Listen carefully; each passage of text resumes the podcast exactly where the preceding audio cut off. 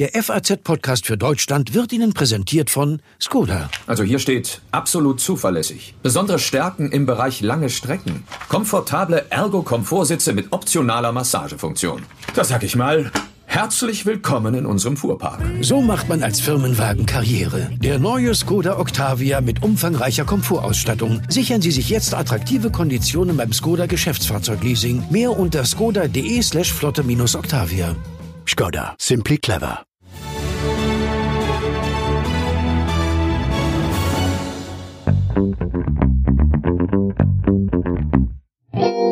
Fast 100 Stunden lang haben die Staats- und Regierungschefs der 27 EU-Staaten gestritten. Es ging um nicht weniger als das größte Konjunkturprogramm in der Geschichte der Europäischen Union. Um ein milliardenschweres Corona-Aufbaupaket und den EU-Haushalt der kommenden Jahre. Nach vier anstrengenden Tagen liegt die Einigung jetzt auf dem Tisch. Aber nicht nur einmal stand der Sondergipfel in Brüssel kurz vor dem Scheitern. Warum das Ergebnis für viele jetzt ein fauler Kompromiss ist und ob der Egoismus die europäische Solidarität endgültig verdrängt hat, darüber wollen wir heute sprechen im FAZ-Podcast für Deutschland am Dienstag, den 21. Juli. Ich bin Sandra Klüber. Schön, dass Sie heute auch mit dabei sind. Deal. Vier Buchstaben und ein Ausrufezeichen beenden den tagelangen Verhandlungsmarathon. EU-Ratspräsident Charles Michel verkündet damit heute Morgen um halb sechs auf Twitter, dass sich die EU-Staaten geeinigt haben. Geeinigt auf ein gewaltiges Paket. Corona-Hilfen in Höhe von 750 Milliarden Euro und einen Rekordhaushalt für die kommenden Jahre mit einem Gesamtvolumen von über einer Billion Euro. Ja, das sind 1000 Milliarden Euro oder eine 1 mit 12 Nullen. Wie schwierig die Verhandlungen waren und wer am Ende als Gewinner und wer als Verlierer aus der ganzen Sache rausgeht, das bespreche ich am besten mit dem Brüssel-Korrespondenten der FAZ Hendrik Kafsack, der auch ein unerwartet langes Arbeitswochenende hinter sich hat. Hallo, Herr Kafsack. Hallo. Ja, schon vor dem Gipfel war klar, dass es sehr schwierige Verhandlungen werden. Aber haben Sie damit gerechnet, dass es so zäh wird? Naja, wir haben damit gerechnet, wir, die, die, die Brüsseler äh, Journalisten sozusagen, die das seit langem beobachtet haben, dass es schwierig wird, dass es sehr schwierig wird, dass es bis Sonntag dauert, vielleicht auch sogar, dass es bis Montag früh dauert, dass es bis Dienstag früher dauert und äh, potenziell fast sogar beinahe der längste Gipfel aller Zeiten geworden wäre. Damit hat wohl niemand gerechnet. Sie haben als EU-Korrespondent wahrscheinlich auch anstrengende Tage hinter sich, nicht nur die Staats- und Regierungschefs. Wie viel Schlaf haben Sie denn abbekommen in den letzten Tagen? Das müsste ich jetzt ehrlich gesagt nachrechnen. Es waren Stunden zwischendurch immer mal wieder. Ähm, ich will mir das ehrlich gesagt gar nicht antun. Es war wenig genug. Wie muss man sich denn aber einen solchen Verhandlungsmarathon wie auf diesem Sondergipfel genau vorstellen? Da wird in großer Runde, in kleiner Runde, in Einzelgesprächen diskutiert und auch gestritten. Wird's da auch mal richtig laut? Man hat ja jetzt auch von regelrechten Wutausbrüchen von Frankreichs Präsident Macron gelesen. Wie viel bekommt man da als Journalist vor Ort denn mit?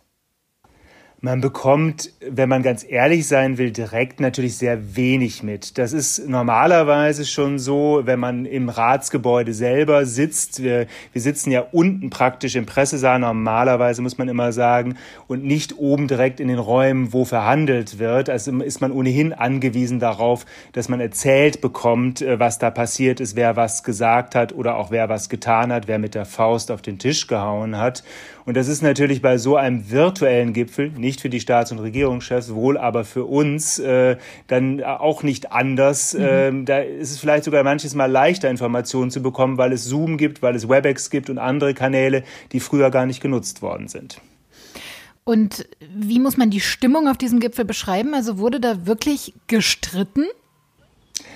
Naja, wenn man äh, fast fünf Tage, viereinhalb Tage um etwas ringt, wäre es geradezu bizarr, wenn da nicht wirklich gestritten würde. Und äh, es ist offensichtlich, das hat man von verschiedenen Teilnehmern gehört, auch manches Mal durchaus sehr laut geworden und auch sehr persönlich geworden. Mhm. Äh, da ähm, haben einige Regierungschefs sich gegenseitig angegriffen und man darf sich das durchaus so vorstellen, dass es zwischendurch extrem hitzig gewesen sein dürfte und da dem einen oder anderen auch die Nerven durchgegangen sind. Der Sondergipfel, Sie haben es gerade schon angedeutet, ging ja auch gleich zweimal in die Verlängerung. Kein Wunder, es gab ja schließlich auch eine ganze Reihe von handfesten Streitpunkten, die vorher schon feststanden. Und es ist ziemlich kompliziert, auf was sich jetzt im Einzelnen geeinigt wurde. Lassen Sie uns da mal ein bisschen Ordnung reinbringen. Ich würde sagen, wir versuchen das mal. Ein großer Punkt, der bis zuletzt für Streit gesorgt hat, das war natürlich die Höhe und Ausgestaltung des Corona-Wiederaufbaupakets. Das kann man so sagen, wobei man dann natürlich schon äh, damit anfangen muss bei der Erklärung, dass dieser Begriff von dem einen so und dem anderen so verwandt wird und nicht einmal alles vergleichbar ist. Um es mal aufeinander, auseinander zu dröseln, es gibt ein Gesamtpaket von knapp 1,8 Billionen. Da ist der normale, reguläre EU-Haushalt drin, der ist knapp 1,1 Billionen schwer, den gab es immer schon, der ist jetzt verabschiedet worden, das war bisher nicht möglich, hat jetzt aber geklappt. Und darüber hinaus gibt es ein 750 Milliarden Paket. Ich benutze jetzt mal diesen Begriff. Der besteht dann auch wieder aus einem Aufbaufonds und verschiedenen anderen Programmen. Und das ist neu und das soll dazu beitragen, die Corona-Krise oder besser gesagt die wirtschaftlichen Folgen der Corona-Krise abzumildern und die Wirtschaft wieder anzukurbeln. Umstritten war dabei ja, glaube ich, besonders die Frage, was von diesem Paket als Kredit ausgegeben wird und was als Zuschuss, oder?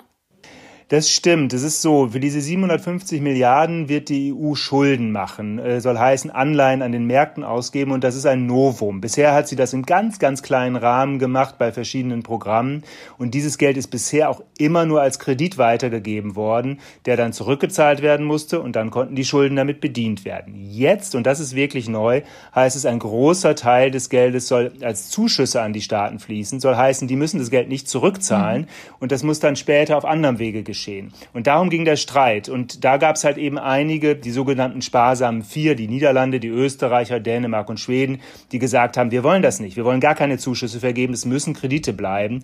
Und deswegen hat man sich auch so schwer getan, damit eine Einigung zu finden. Am Ende ist es jetzt so daraus hinausgekommen, dass von 750 Milliarden 390 Zuschüsse sind. Der Rest sind Kredite. Und dann ging es ja auch noch um Rabatte für die Hauptbeitragszahler zu diesem EU-Haushalt, der ja auch mit verabschiedet wurde. Auch da hatten die sparsamen vier, wie sie jetzt genannt werden, ja auch eine konkrete Forderung oder konkrete Wünsche.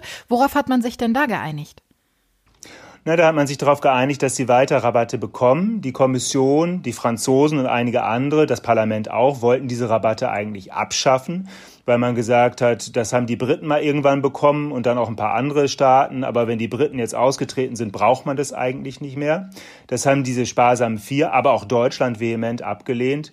Und jetzt gibt es weiter Rabatte. Deutschland bekommt einen ganz beträchtlichen von 3,7 Milliarden im Jahr. Die Österreicher kriegen 500 Millionen grob. Das ist auch schon mal gar nicht so schlecht für ein kleines Land wie die. Mhm. Die Niederländer 1,9 Milliarden. Also durchaus viel Geld. Ja, und dann gab es noch einen ziemlich kontrovers diskutierten Punkt, und zwar die Frage der Rechtsstaatlichkeit und die Frage, inwiefern die Vergabe von Geldern an die Einhaltung von Rechtsstaatlichkeit geknüpft wird künftig. Mit Blick auf Ungarn und Polen ist das ja besonders brisant. Das ist in der Tat mit Blick auf Ungarn und Polen brisant und entsprechend schwer haben die sich auch damit getan. Der ungarische Ministerpräsident Viktor Orban hat ganz klar gesagt, wenn ihr das haben wollt, dann könnt ihr das ganze Paket vergessen, dann stimme ich gegen alles. Und die Entscheidungen müssen nun mal einstimmig fallen bei so einem Gipfel. Man hat sich da jetzt ähm, auf eine Formel geeinigt, die zwar äh, der einen Seite sozusagen noch erlaubt zu sagen, wir halten an diesem Mechanismus, diesem Rechtsstaatsmechanismus fest und wir können Gelder kürzen, wenn es tatsächlich Bedenken gibt äh, mit Blick auf Polen, Ungarn, andere Länder, was die Rechtsstaatlichkeit betrifft. Aber tatsächlich ist die Hürde inzwischen so hoch und ist das Ganze so weit verwässert worden, mhm. dass Viktor Orban sich tatsächlich als eigentlicher Sieger dieses Rates fühlen darf. Deutschland und Frankreich, die gelten ja eigentlich als Motor der EU. Es heißt oder es hieß auch immer, wenn Deutschland und Frankreich sich einig sind, dann werden die restlichen Staaten schon folgen. Das scheint jetzt bei diesem Gipfel irgendwie ganz anders gewesen zu sein. Äh, da scheinen ja eher die sparsamen vier irgendwie am längeren Hebel gesessen zu haben. Wie haben sich denn Angela Merkel und Emmanuel Macron in den Verhandlungen geschlagen, Ihrer Einschätzung nach? Naja, so schlecht haben sie sich am Ende nicht geschlagen. Man muss schon auch sehen, dass ohne den deutsch-französischen Vorstoß im Mai für einen Wiederaufbaufonds. Und damals sollte er 500 Milliarden schwer sein, das Ganze wahrscheinlich gar nicht erst in Gang gekommen wäre. Und dann haben sie sich in den Verhandlungen in den letzten Tagen auch vehement eingebracht. Vehement Macron eben auch in dem Sinne, dass er öfter auf den Tisch gehauen hat. Aber sie haben dadurch auch erreicht, dass sich die Positionen aneinander angenähert haben und äh, man eben diesen Kompromiss am Ende geschlossen hat. Es ist tatsächlich nicht mehr so, dass Deutschland und Frankreich die Agenda bestimmen können. Ehrlich gesagt ist das aber auch schon länger nicht mehr der Fall. Mhm. Und insofern ähm, auch keine wirkliche Überraschung gewesen. Aber man muss es Macron, glaube ich, manchmal noch mal sagen, weil der irgendwo immer noch aus alter Schule kommt, denkt, das sei anders. Auf dem Gipfel wurde auch der EU-Haushalt für die nächsten sieben Jahre beschlossen. Was sind denn da die wichtigsten Punkte? Wichtig ist eigentlich kurz gesagt vor allem, dass es ein Haushalt bleibt, wie er immer gewesen ist, einer, der vor allen Dingen die Landwirte subventioniert, der Geld für Strukturhilfen vorsieht, über die man trefflich streiten kann, über die Sinnhaftigkeit dieser Hilfen, zu das zu zwei Drittel grob gesagt soll heißen, das, was dieser Haushalt einmal werden sollte, als die alte Kommission 2018 ihn vorgeschlagen hat, ein moderner Haushalt für moderne Aufgaben, Migration, Klimaschutz etc., ist er leider nicht geworden. Das ließ sich nicht durchsetzen. Die EU wird dann erstmals auch Schulden machen in den kommenden Jahren wegen der Corona-Krise, aber auch eigene Einnahmequellen bekommen. Wie sieht das denn genau aus? Naja, das mit den eigenen Einnahmequellen ist so eine Sache. Ähm, es ist tatsächlich so, äh, die hat es immer schon gegeben, die EU hat immer die Zölle bekommen, die die Staaten eingenommen haben. Die schwinden nur immer weiter, weil es immer mehr Freihandelsabkommen gibt. Deswegen hat man jetzt gesagt, wir brauchen neue, damit nicht alles aus nationalen Beiträgen finanziert wird. Und beschlossen hat man jetzt, dass zumindest vom nächsten Jahr an aus einer Plastikabgabe, die die Staaten entrichten sollen, abhängig von der Höhe des nicht recycelten Plastiks, das Geld in den EU-Haushalt fließt. Und dann gibt es noch eine Reihe anderer Ideen. Die Kommission wird aufgefordert, Vorschläge zu machen für eine CO2-Grenzsteuer, für eine Digitalsteuer. Aber ob das je kommt, ist vollkommen offen. Macron will das unbedingt, Merkel ist hochskeptisch und da sieht man schon, dass es nicht so leicht sein wird, überhaupt diese Eigenmittel zu verabschieden am Ende. Kann also sein, dass es am Ende wirklich bei der Plastiksteuer bleibt. Also auch in Zukunft werden die Streitthemen innerhalb der EU äh, nicht ausgehen, äh, so scheint es zumindest. Äh, wenn Sie jetzt mal auf die vergangenen Tage zurückblicken, wer steht denn auf der Gewinnerseite, wer steht auf der Verliererseite? Sie haben gerade schon gesagt, Orban, Ungarn ein klarer Gewinner. Wo stehen denn Merkel und Macron und wo stehen die anderen wichtigen Länder? Ja, Merkel und Macron würde ich sagen, solides Resultat. Sie mhm. haben sich nicht vollkommen durchgesetzt, aber durchaus ein belastbares Resultat äh, erzielt. Ähm, Rütte kann zufrieden sein, hat einen hohen Rabatt durchgesetzt, hat immerhin die Höhe der Zuschüsse begrenzt. Ähm, das gleiche gilt die natürlich. Niederlande? Die Niederlande genau das gleiche gilt für, für den österreichischen Kanzler Sebastian Kurz, der ja praktisch im gleichen Lager ist. Ähm, man muss dann wahrscheinlich in den nächsten Tagen nochmal schauen, wer von den Ländern, die ganz still waren in den letzten Tagen, vielleicht klammheimlich, das passiert auch auf solchen Gipfeln, noch Dinge eingestrichen hat, die man äh, erst später bemerkt und damit zu den Gewinnern gehören. Und der große Gewinner ist ganz klar auch Charles Michel, der EU-Ratspräsident, der diesen Deal, diesen Kompromiss äh, gebrokert, sagt man ja heutzutage mhm. neudeutsch hat. Das hatte ihm nicht jeder vorher zugetraut und da hat er auch eine wichtige Rolle gespielt und äh, einen großen Anteil daran, dass wir nicht mit leeren Händen heute dastehen.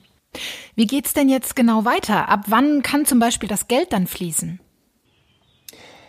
Es muss jetzt erstmal noch das Europäische Parlament zustimmen. Die wollen sich am Donnerstag gleich schon äußern zu dem Gipfelergebnis und es ist zu erwarten, dass sie ähm, nicht gerade positiv gestimmt sein werden, weil die einen modernen Haushalt wollten und weil die auch mehr Geld wollten und weil sie vor allen Dingen auch die Rechtsstaatlichkeit wollten.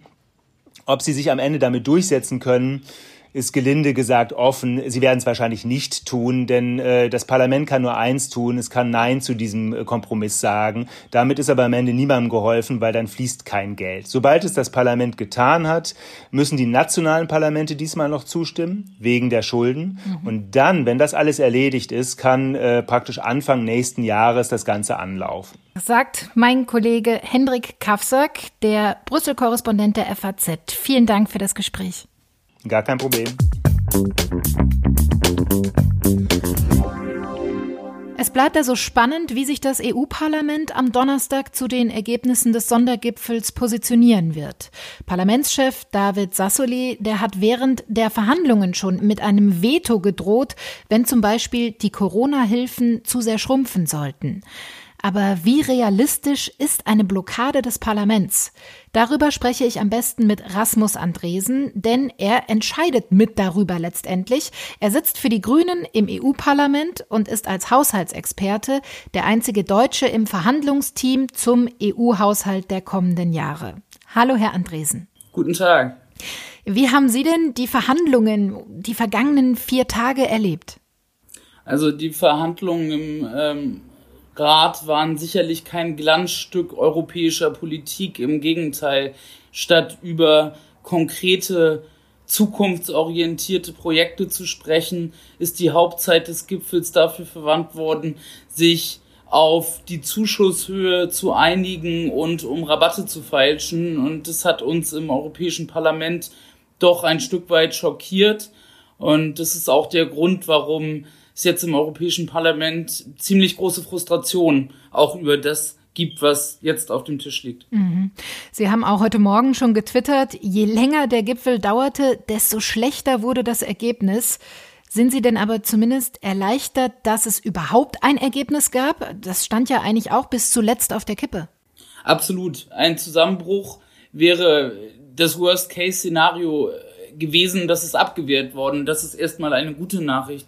Es ist auch eine gute Nachricht, dass es den Staats- und Regierungschefs gelungen ist, sich auf ein Paket zu verständigen, was zumindest in der Struktur ein deutlicher Fortschritt nach vorne ist, nämlich indem die Europäische Union auf eine aufkommende Wirtschaftskrise mit gemeinsamen Anleihen für Investitionen reagiert. Auch das ist ein mhm. sehr gutes Signal.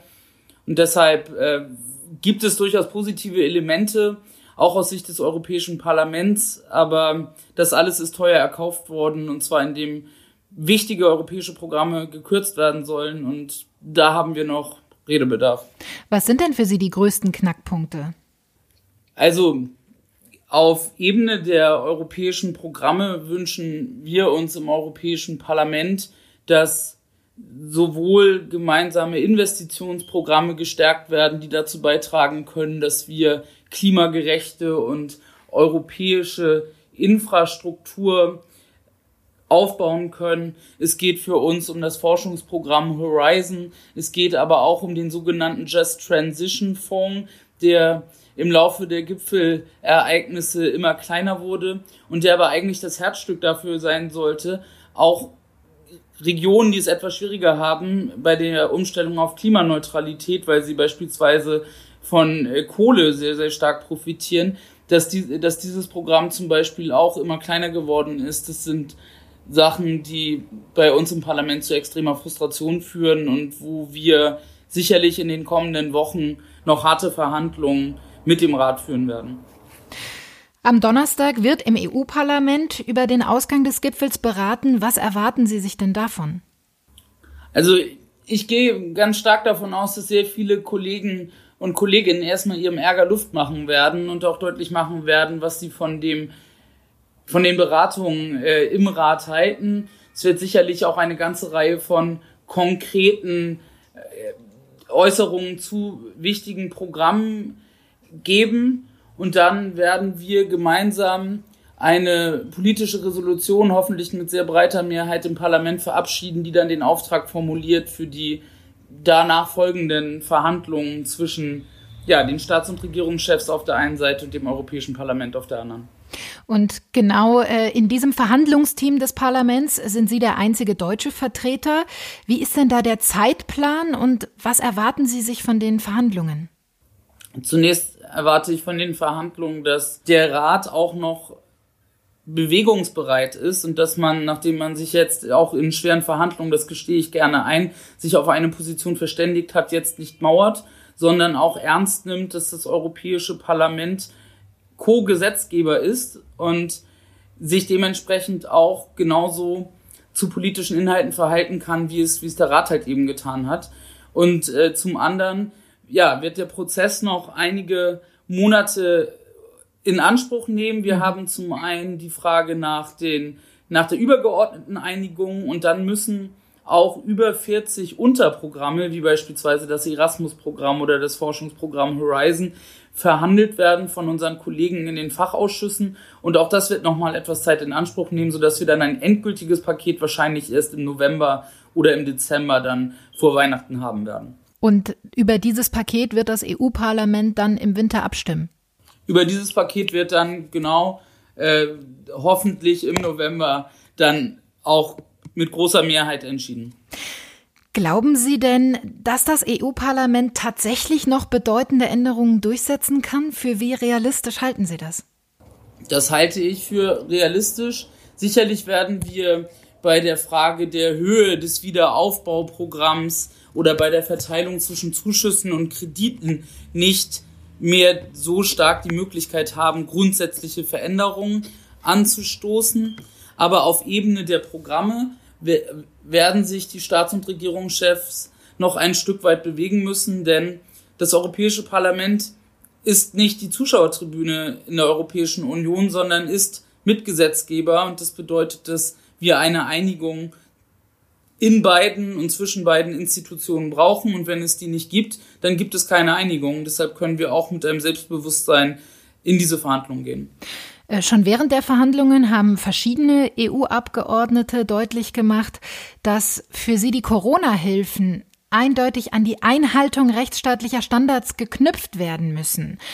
Das wurde ja jetzt vom Rat so klar nicht entschieden. Was heißt das denn dann jetzt? Also die Einigung zum Rechtsstaatsmechanismus ist in der Tat eine bittere Enttäuschung. Man macht es Viktor Orban und anderen schon sehr leicht, in Zukunft im eigenen Land weiter Rechtsstaatlichkeit und Demokratie abzubauen, mhm. ohne dafür ernsthafte Konsequenzen auf europäischer Ebene äh, spüren zu müssen.